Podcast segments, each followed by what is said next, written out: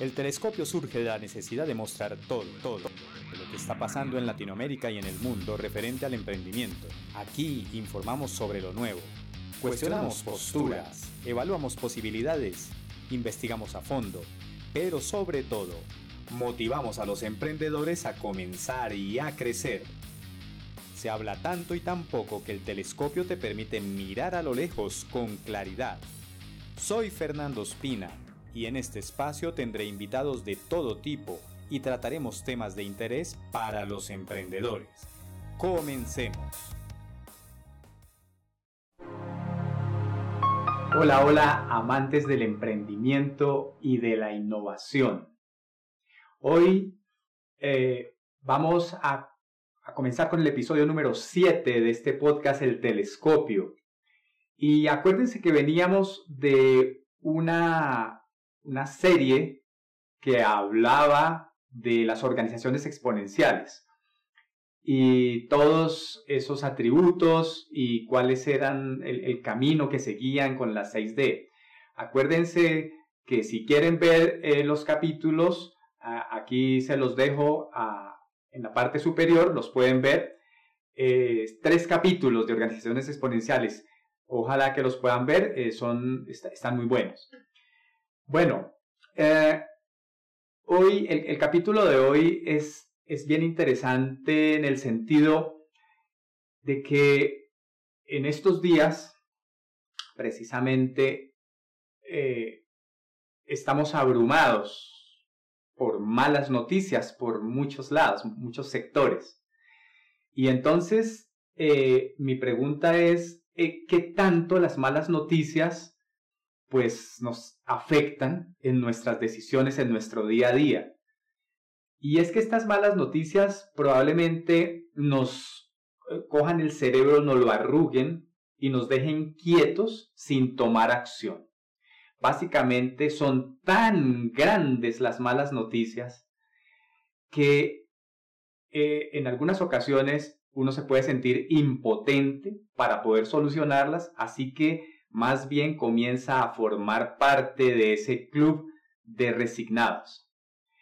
Ah, hoy eh, precisamente estaba confrontando esto y hay malas noticias por todo lado, entonces estaba viendo las malas noticias del cambio climático, por ejemplo, una cosa gigantesca en donde eh, veía, por ejemplo, los incendios que están asolando Europa eh, y que han cobrado montones y montones de, bosques y que obviamente ya están llegando a las comunidades. Eh, se ven los aviones eh, botando agua, los bomberos, las personas con serios inconvenientes. También vemos, por ejemplo, el deshielo y uno se asombra de la cantidad de iceberg que en este momento se están despedazando y que esa ola de calor que llegó al Polo Norte, pues son, son situaciones bastante complejas. También vemos inundaciones, a diferencia del verano en, en algún lado que está causando incendios, en otro lado hay inundaciones y hay destrozos y, y los, los ríos se crecen y se llevan poblaciones, hay muertos, en fin. Todo por causa precisamente del cambio climático, así lo decía precisamente el, el presidente o primer ministro de, Grecia. Ok, eh, pero ¿por qué nos dejamos influir por las malas noticias? Es algo que está dentro de nuestro ser, es más, es algo físico. Existe en nuestro cerebro un frijolito tan grande como esto que se llama la amígdala.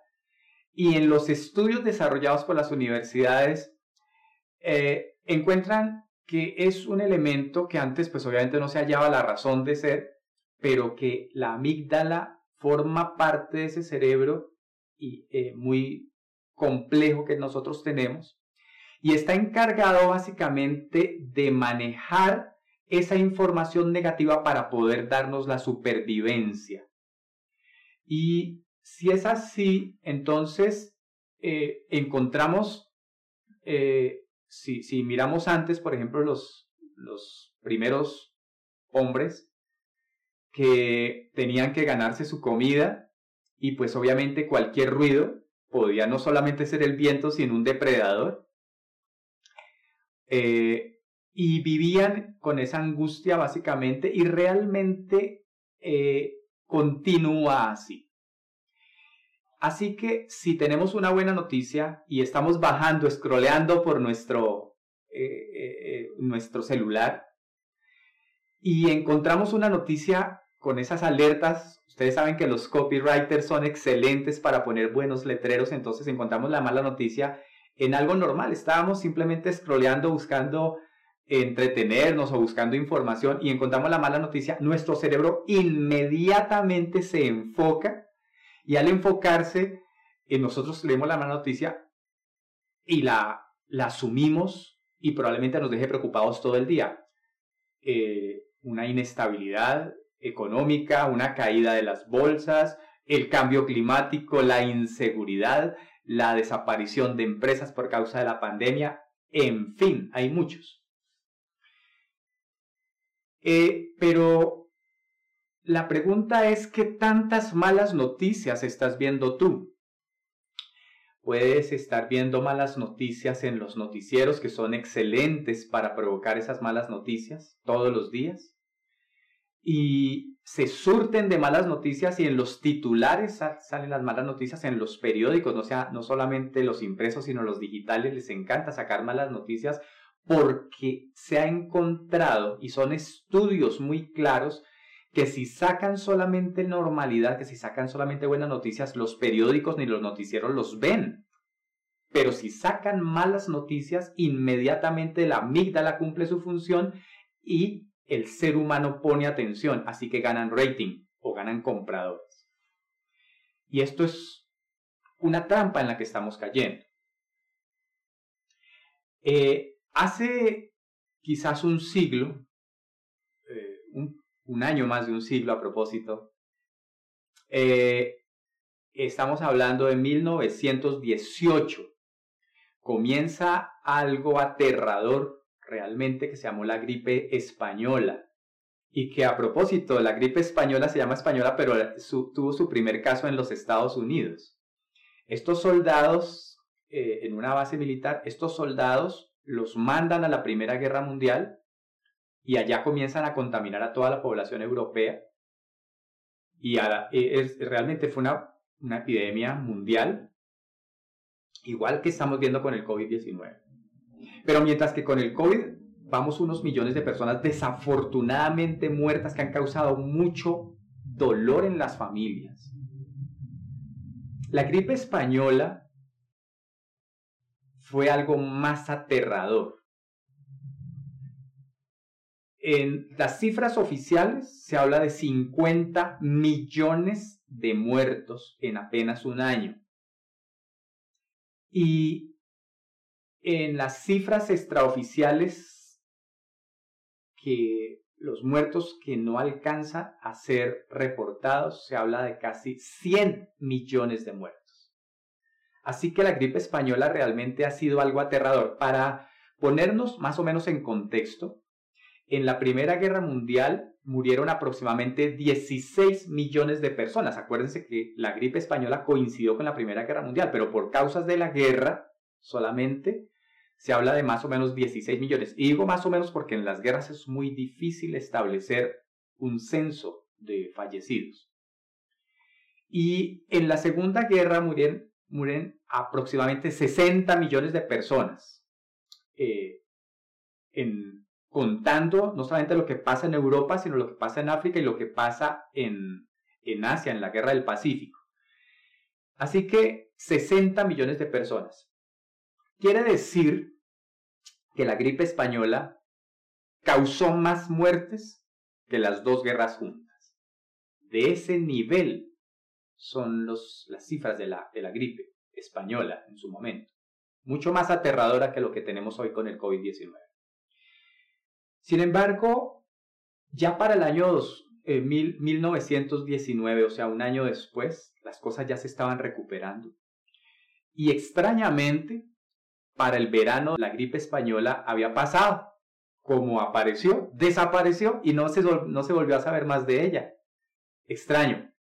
Sin embargo, la economía que colapsó completamente porque comenzó, la gripe española no mataba a ancianos ni mataba a niños, sino mataba a la, gente joven, o sea, a la gente productiva. Entonces la economía se vino a pique, las mujeres tuvieron que sacar los hogares adelante, las empresas cayeron enormemente.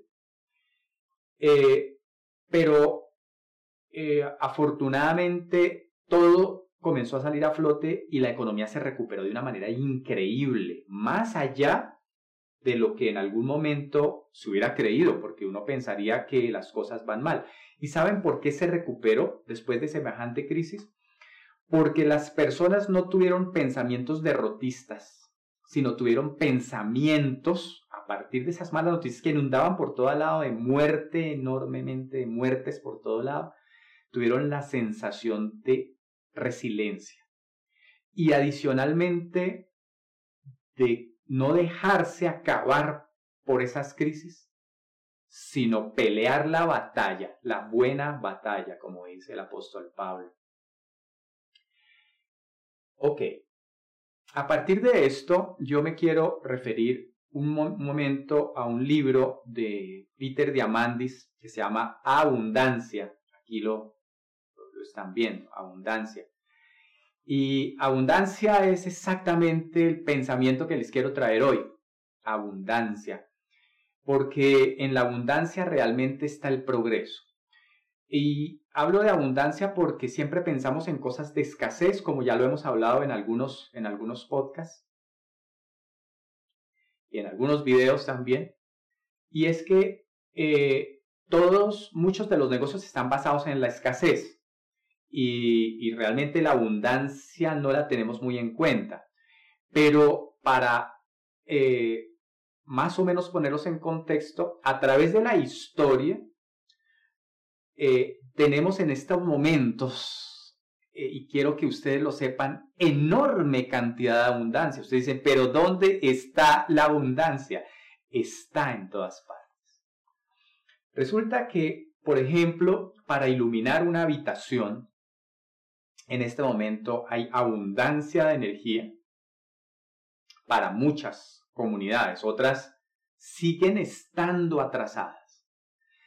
Pero para la mayoría de la población mundial se ha abaratado el consumo de energía y entonces antes se, para, para poder iluminar una habitación con antorchas, se requería combustible, se requería querosene o se requería madera, eh, en fin, para poder iluminar una habitación. Y esto, o, veladoras, velas, eh, eh, de las, no, no, sé cómo se llamarán en otros países, que son las, las, que se prenden, que tienen parafina. Y estas, ah, estos elementos permitían iluminar más o menos una habitación. Inclusive en algunas ciudades existía, como ustedes lo saben, un oficio muy noble y muy bonito que era el farolero. Y el farolero iba por toda la ciudad prendiendo y apagando los faroles. Era hermoso. Ah, así que eh, eran las maneras como eh, producir algo de luz y no vivir en la penumbra pero era demasiado costoso. Costoso por el combustible que se generaba. En este momento, si ustedes miran una curva de la cantidad de energía que se está ahorrando en este momento, inclusive con luces LED, alimentados, por ejemplo, por energía solar, nosotros tenemos un concepto de la energía solar muy cara. Ya no, ya se está abaratando. Así que la iluminación con energía solar también forma parte ya de la vida de muchas comunidades pobres y eso abarata mucho no solamente la posibilidad de que tengan luz, sino la posibilidad de que no tengan que pagar enormes cantidades de servicios. Lo mismo con los combustibles, entonces comenzamos con la madera, por ejemplo, eh, comenzamos, eh, digamos, con esa parte viva siempre quemándola. Eh, Y si ustedes, creo que lo vimos en todos los países latinoamericanos, los combustibles fósiles. Así que chuzamos el suelo y comenzamos a extraer el petróleo para poder comenzar a, a, vivir, a tener un modelo de mundo con ese tipo de energía. Pero como es tan escaso y toca buscarlo en diferentes partes del planeta, en el Polo Norte, en los sitios donde más o menos están los yacimientos, pues obviamente ese escaso vale mucho, vale mucho y el precio que tenemos que pagar, pagar es enorme. Y sin embargo nosotros tenemos la cantidad de energía solar más grande.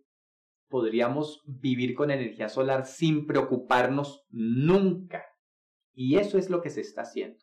Coger la energía solar, pasarla a baterías y las baterías se convierten en este momento en soluciones impresionantes que nos está dando la tecnología. Miren, por ejemplo, a Tesla con sus mega fábricas de baterías que duran muchísimo y tienen tanto poder como, por ejemplo, para los taxis voladores de Uber, en este momento se están produciendo y que muy pronto llegarán a inundar las ciudades del mundo con alto tráfico, por ejemplo Los Ángeles, que es donde se están haciendo las pruebas. ¿Cómo se hace esto con electricidad? La electricidad baja a la energía solar quiere decir que la energía solar es abundante. Es abundante. Así que con la electricidad viene la iluminación, viene el movimiento, vienen las transformaciones, vienen las fábricas.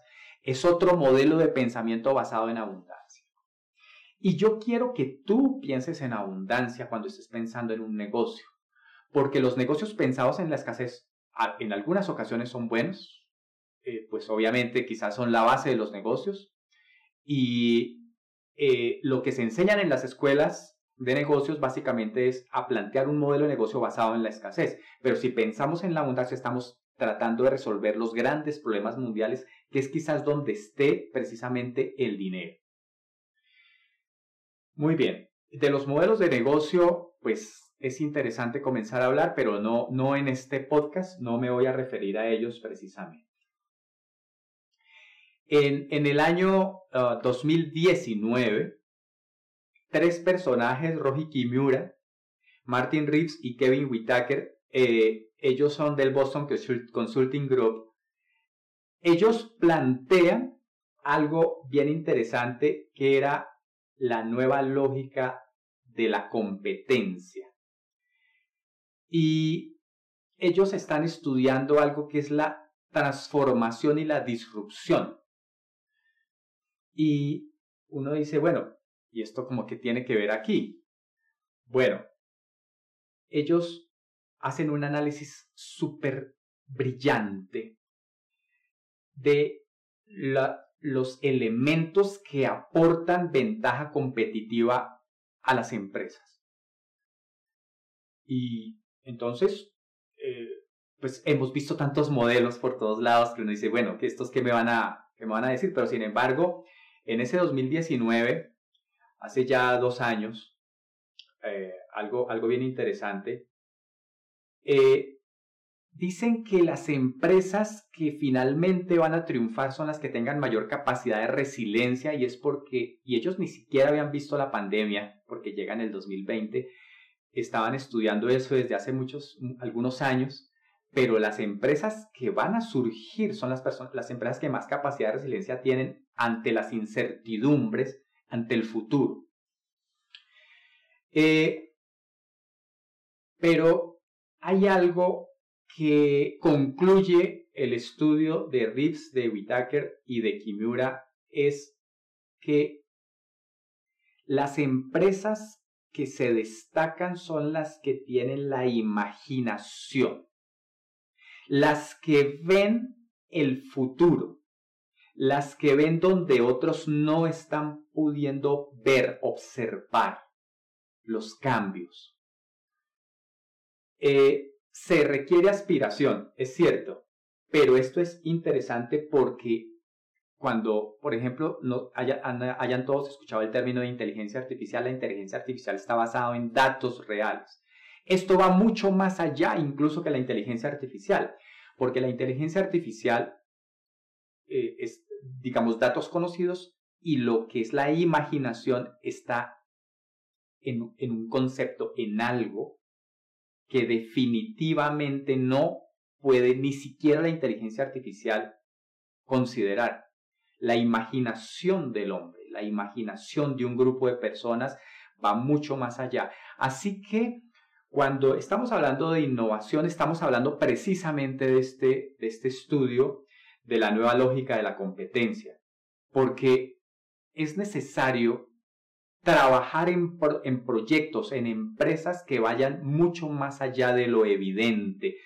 Eh, eh, yo sé que existen modelos de negocio, muchos, muchísimos, basados en la clonación. Quiere decir, yo veo este negocio y yo quiero traer este negocio a mi ciudad, eh, las mismas franquicias son así, y voy a lo seguro. ¿Por qué no nos salimos de esa zona de confort y nos convertimos en, esas empresas disruptivas, que es quizás lo que más están, espera, estamos esperando en Latinoamérica? Quiero aquí eh, eh, traerles un caso que es el de Nippon Airways, All Nippon Airways. Eh, le vamos a decir Ana. Ana. Y Ana eh, tiene un eslogan, porque Ana es la aerolínea japonesa. Eh, es el estandarte de ellos en los aires. Así que el, el si se pudiera llamar el, el, el eslogan famoso, el que los ha hecho famosos, es inspiración de Japón. Imagínense, la All Nippon Airways es la inspiración de Japón. ¡Wow! Esto es una declaración impresionante. Si es la inspiración, imagínense cómo tienen que ser ellos. El CEO de ANA es Shinja Katanosaka. Y es un tipo súper espectacular, súper especial. Si quieren, ustedes lo pueden buscar. Shinja Katanosaka. En el 2018, este hombre eh, hace una pregunta y bueno, ¿cómo vamos? ¿Qué vamos a hacer? ¿A, dónde vamos a llevar la aerolínea? Ah, pues, había muchas posibilidades, pues dicen, no, pues compremos aviones ah, mucho más sofisticados, eh, compremos todos los Airbus, compremos, eh, que creemos mejor experiencia del usuario, creemos mejores terminales, todas estas cosas que pensaría una aerolínea normal. Y entonces este hombre dijo, no, no, no, no, no, no, hay algo más allá, algo más allá. Les cuento que se unió con Peter Diamandis, eh, el famosísimo Peter Diamandis que tiene su proyecto X-Prize, que es el que da premios precisamente por, por que el mundo genere nuevas tecnologías. Ha dado premios por cambio climático, por, por agricultura o por agua, y ellos dan unos premios a solamente un ganador. Y el ANA X Prize se convierte en una cosa impresionante porque comienzan a competir equipos de todas partes del mundo. Obviamente de Japón, que son tan altamente tecnológicos ellos eh, piensan en algo que a nadie se le hubiera ocurrido. Son los avatares robóticos. Y es algo en donde quieren que las personas sientan y toquen algo, sentir y tocar algo aún no estando en el mismo sitio, con la posibilidad de sentir y tocar. Eh, obviamente esto está fundamentado no solamente en la parte robótica, que forma parte de la cuarta revolución industrial también, unos robots obviamente mucho más avanzados, porque se les junta la inteligencia artificial y obviamente interactúan las dos y se, genera, se generan estos procesos. Yo les voy a dejar precisamente el link de un video en donde se muestra precisamente los desarrollos y los competidores desde todas partes del mundo con, sus robots. saludando, tocando. Es, es espectacular. Y eh, que eh, ellos se basan, eh, dicen avatar, porque la palabra avatar viene de, del sánscrito, muy antiguo, y significa descender. Descender.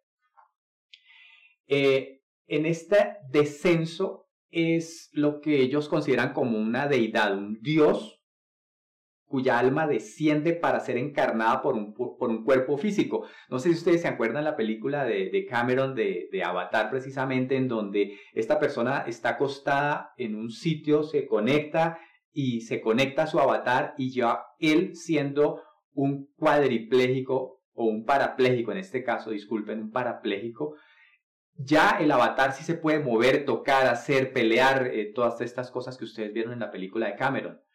Entonces, es básicamente lo mismo. Así que, cogiendo no solamente la ciencia ficción, sino tratando de llevarlo a la realidad, el ANA Express eh, conduce a eso, básicamente. Pero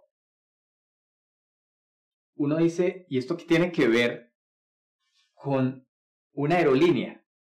Que están gastándose la plata. Bueno, pues nuestro eh, CEO Katanosaka hace una reflexión. Y la reflexión es, bueno, tenemos, transportamos millones de clientes al año. Somos muy famosos. Eh, por los aires vuela Japón cuando está volando una aeronave de ellos. Han llevado ese posicionamiento, son muy fuertes en la aerolínea. Pero cuando se ponen a ver, hay millones. o sea, la cantidad es gigantesca de los que no son clientes de, de Our Nippon Airways.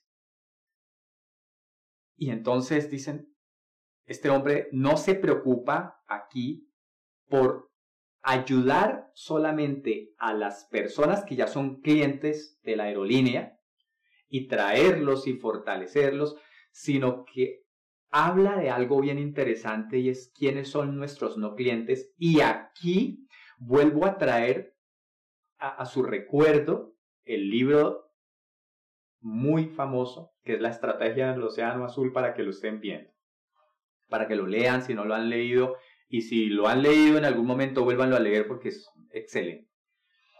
Pero, ¿cuáles, ¿cuáles son los no clientes? Pues los que no les gusta volar. Él define esa parte de los no clientes como los que no les gusta volar, que hacen lo que sea, que se quedan en su casa y, y hacen lo que sea. Puede que no disfruten del mundo, pero nunca volarían. Puede que sean acrofóbicos, puede que alguna cosa le tenga de temor a los aviones, a la tecnología, ah, en fin. Hay muchas razones por las cuales una persona prefiere no volar. Y ellos están en una isla. Así que, ¿cómo ir a visitar, por ejemplo, a, otras ciudades, a otros países? Es muy difícil.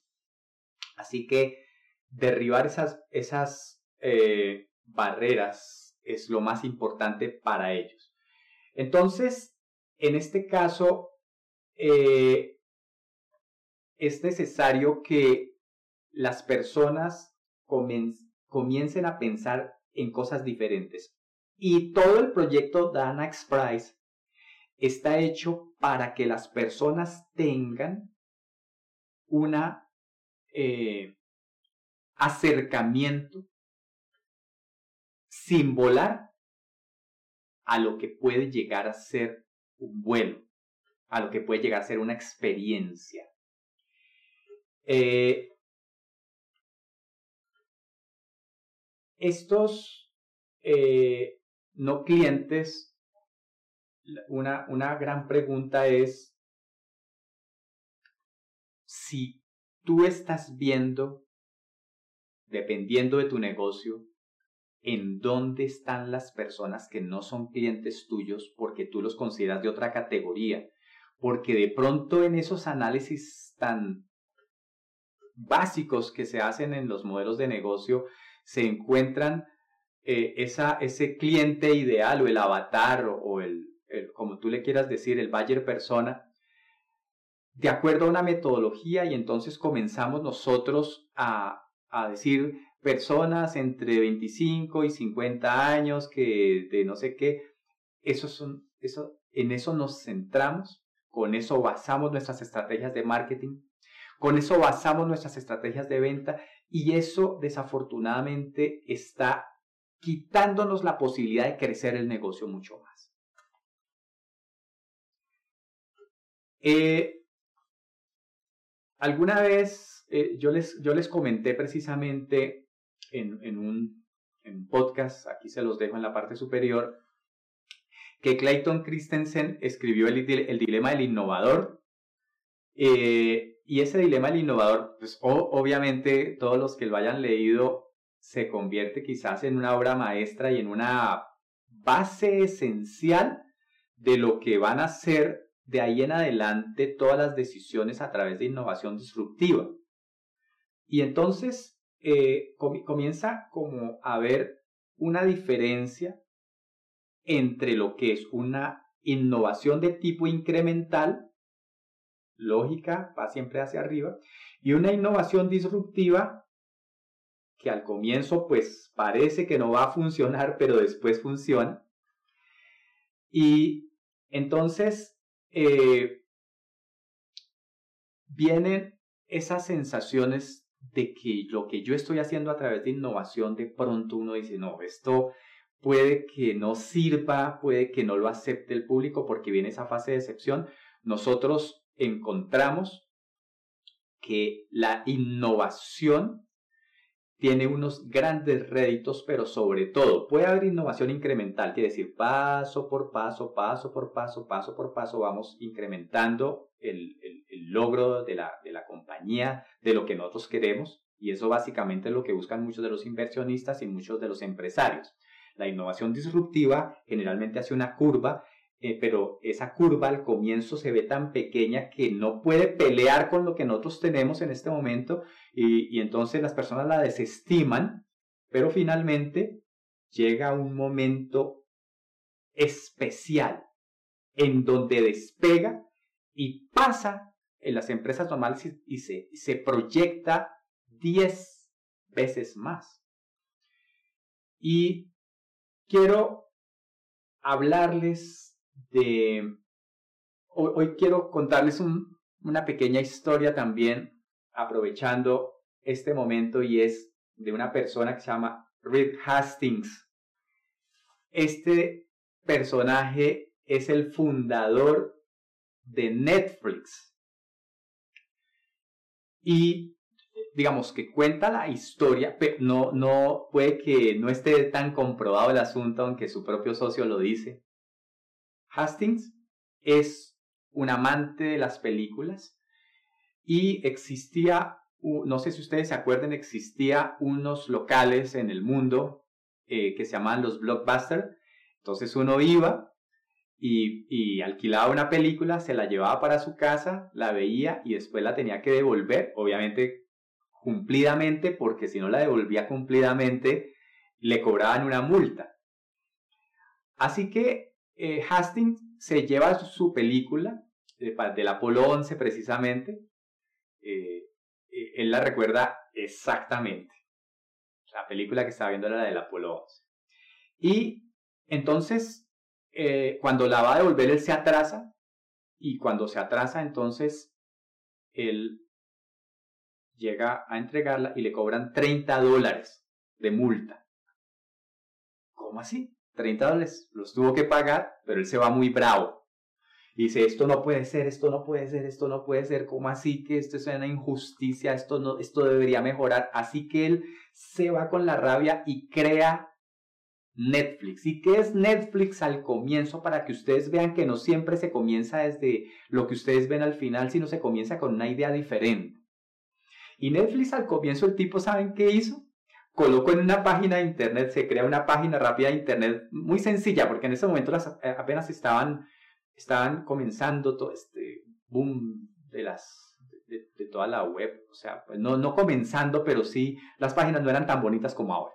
Así que una página sencilla y le dice a la gente, mire, alquílenme las películas que les tengo acá, él coloca unos, unos títulos, él las coloca los gráficos, como en una galería, y les dice, si usted me las alquila, yo se las envío por correo y usted me las devuelve por correo y yo no le cobro multa. Ah, qué interesante esto. Así que el, el, el negocio ya lo imagina y efectivamente comienza a tener su, su éxito. Pero si ustedes se, fijan en el negocio, entre más personas lleguen al negocio, pues se requería más inversión y comienza a tener pérdidas y él tercamente comienza a resistir porque el negocio era malo. Era interesante resolver un problema, pero resulta que entre más personas llegaran y le pedían, él tenía que sacar más películas, porque eran originales, comprar más películas para poder enviar y tener todo, toda esta infraestructura de envíos. ¿De acuerdo? Así que él comienza a, a tener, digamos, pérdidas. Entonces, eh, Blockbuster eh, dice, yo no me voy a, a, quedar con eso. Así que estos tipos sacan una, eh, una respuesta. Blockbuster apenas se da cuenta de que alguien se está metiendo en ese nicho. Dice, yo voy a acabarlos. Y saca una respuesta y entonces comienzan ellos mismos a desarrollar un negocio mucho mejor. Eh, y entonces eh, pretendieron acabarlo, pero resulta que la experiencia del usuario no fue la mejor. Ellos estaban tratando de buscar, eh, Netflix estaba tratando de buscar a Blockbuster, les mostraron cómo era el negocio, porque lo querían vender, se lo querían vender a Blockbuster y las personas de Blockbuster muy prepotentes, un día los citan, ellos están en California y los citan en Dallas, en Texas, muy lejos, de un día para otro. Quiere decir que no se podían ir en vehículo, porque Estados Unidos es gigantesco. Ellos dicen, ¿qué hacemos para cumplir la cita? Porque aquí es donde vamos a vender esta compañía, se la vamos a vender a Blockbuster y Blockbuster pues obviamente nos la va a comprar muy, muy bien porque es una muy buena idea. Así que tres personas, los dos socios y su contador, por decir algo, la persona de finanzas, deciden alquilar con lo poco que tenían de dinero, porque finalmente era una inversión para ellos, un avión privado y vuelan hasta el sitio y le cumplen la cita a los de Blockbuster que los reciben todos pomposos en unas oficinas con eh, algo de algo impresionante y ellos tan pequeñitos se sentían y llegan y desafortunadamente no solamente los desprecian o afortunadamente, porque esto también puede ser afortunadamente los desprecian, sino que los retan. Se van de ahí y dicen, vamos a resistir. Y Blockbuster se burla de ellos y se quedan con su negocio multimillonario. Multimillonario estaba Blockbuster, era de las tiendas en el mundo más impresionantes que existían a través del video. Así que estos hombres se van, pero hay una pequeña luz de la cual ellos se cogen y es que aparece una vez, obviamente como, como está el Internet, aparece algo bien interesante que es el streaming. Que el streaming es tratar de transmitir algo por la web y que al otro lado una persona la vea, pero ya no hay, ya no hay algo físico, ya la película se desmaterializa, acuérdense de las de estas 6D, se desmaterializa.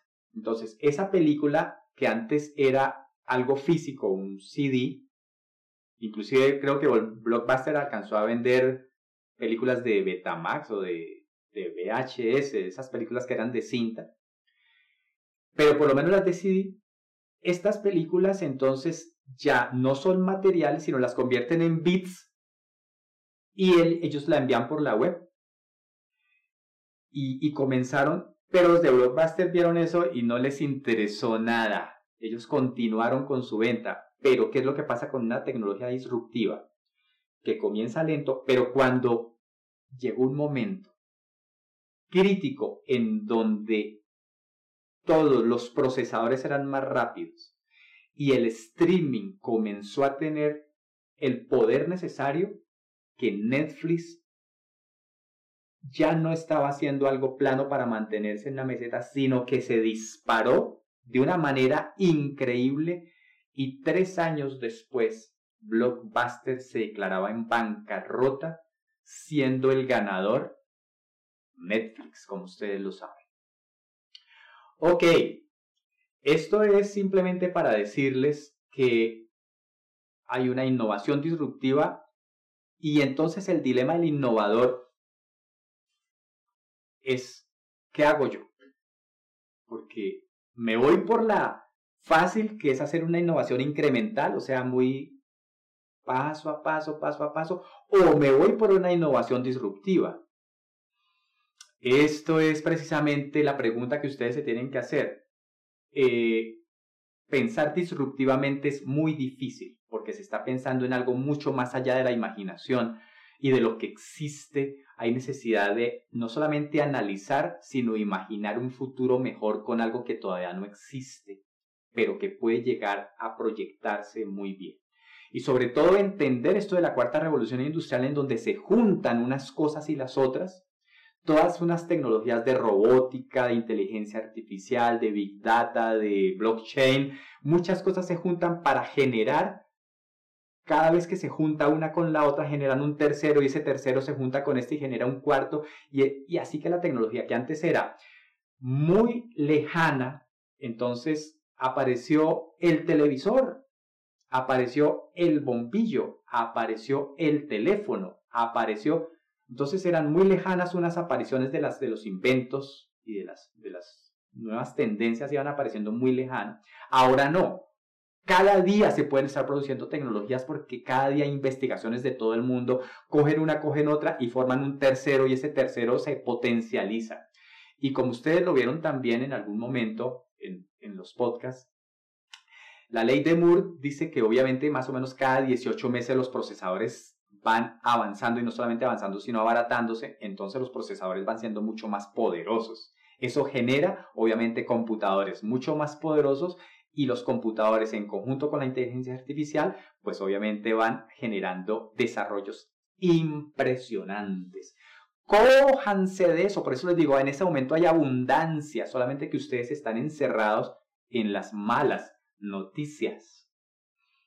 Muy bien, eh,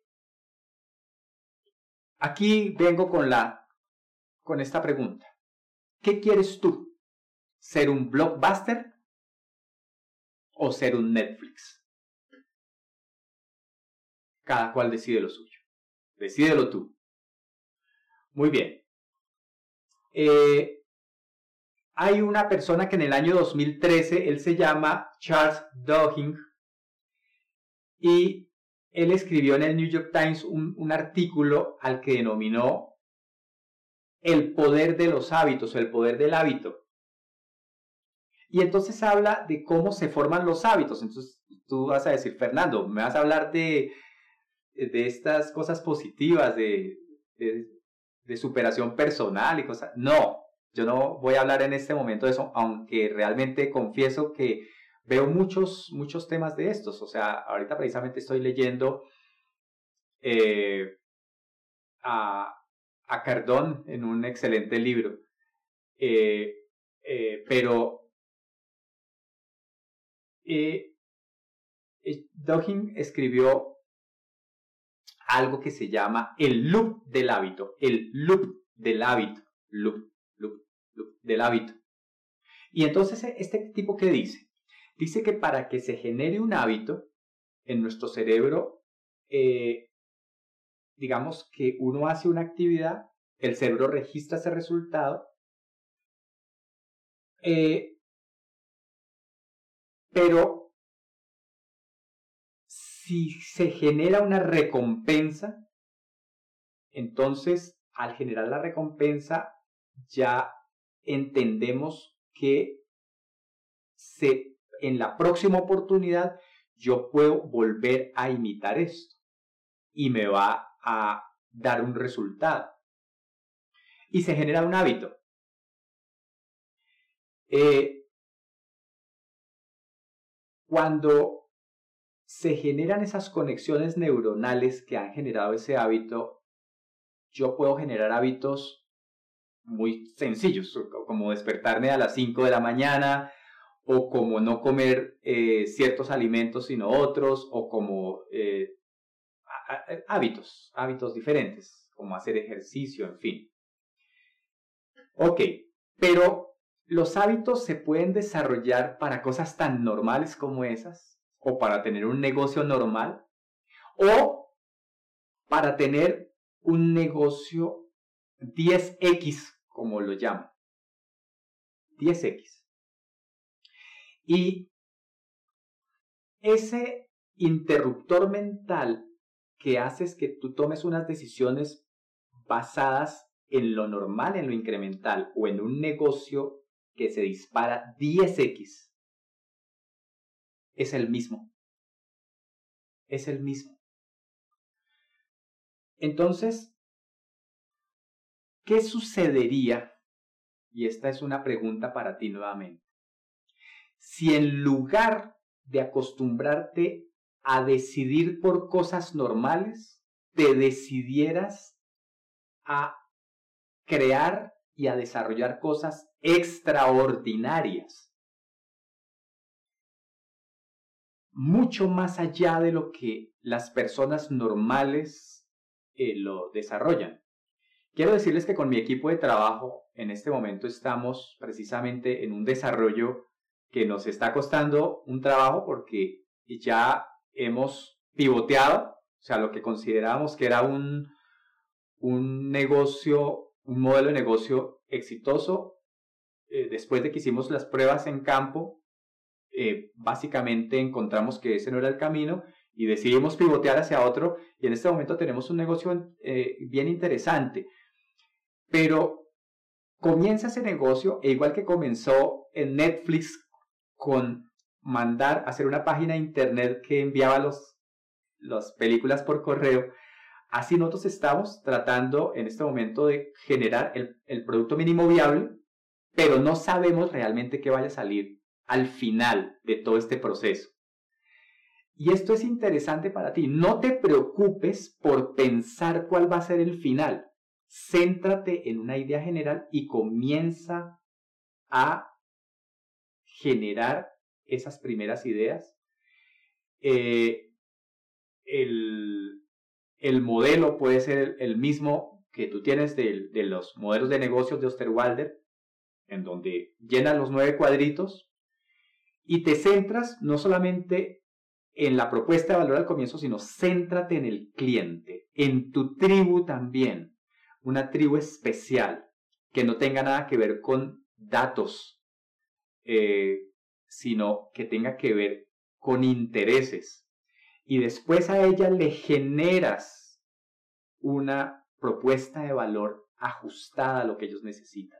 En este momento, trata de irte, eh, comenzar una idea, pero por favor no te limites porque dice, pero a mí no se me ocurre nada. No, es que tú estás esperando crear un Netflix como está ahora. El Netflix y lo utilizo en esta podcast como modelo, tuvo un proceso. Ok.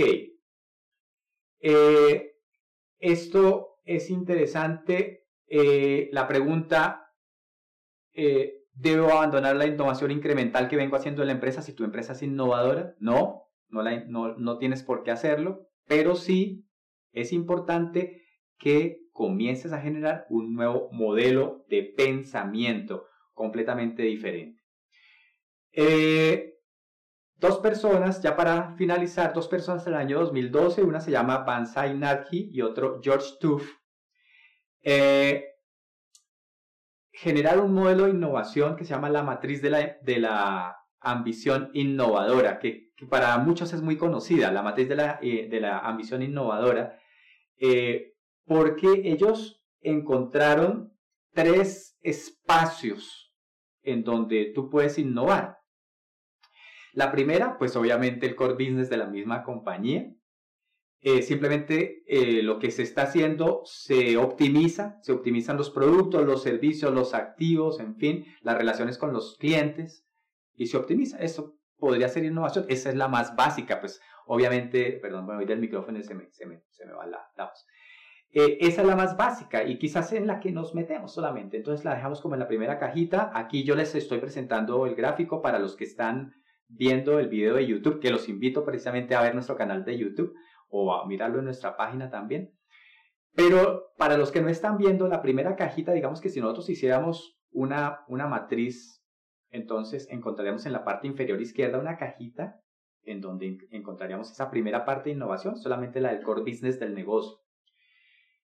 Core business del negocio es, algo, algo eh, redundante, el core business. Pero también está una parte que ya es adyacente y entonces en esta parte, además del core business, las empresas desarrollan eh, nuevos productos para mercados o clientes existentes eh, en otro lado o para nuevos mercados. Entonces ellos dicen, bueno, yo voy a innovar teniendo en cuenta nuevos mercados. Y me voy un poquito más allá de la innovación, no solamente con lo conocido, sino con algo que está alrededor mío, que no he explorado, y me voy por ahí a hacer la innovación a ese, a ese tipo de mercado. Pero finalmente, afuera de esa caja, en la parte superior, encontramos un tercer tipo de innovación. Y son las innovaciones transformadoras. Eh, y ese ponen en juego todo para clientes y mercados que no habían considerado. Y aquí entonces me vuelvo a, a ese tema de la aerolínea japonesa, en donde los no clientes se convierten en un tema súper importante, recordando también lo que nos propone eh, nuestro, nuestro método, o, perdón, eh, nuestro, eh, el, el, la estrategia del Océano Azul, discúlpenme por favor. Entonces, la matriz de ambición innovadora, vas a preguntarte una cosa y esto es para ti mi última pregunta antes de estar finalizando. Si tú realizas una radiografía de tu negocio, ¿dónde estarías en esos tres desarrollos? ¿Tú estás preocupándote por la primera cajita que es mejorar tu empresa? ¿Estás preocupándote por mercados adyacentes o estás preocupándote por los no clientes que son los que finalmente te van a llevar a potencializar en millones tus clientes, tu mercado. ¿En dónde estás? Muy bien, vamos a finalizar ese podcast diciendo que eh, por favor visiten nuestra página web www.fernandospina.com donde te tengo gran cantidad de recursos para el crecimiento de tu negocio. Gratis, completamente gratis. Los puedes descargar, los puedes bajar lo segundo, visita nuestras redes sociales. Allí te estoy enviando continuamente contenido de valor. Y con esto estamos finalizando el podcast número 7 del telescopio. Espero que tengas un excelente día y recuerda, innova. Si no innovas vas a desaparecer.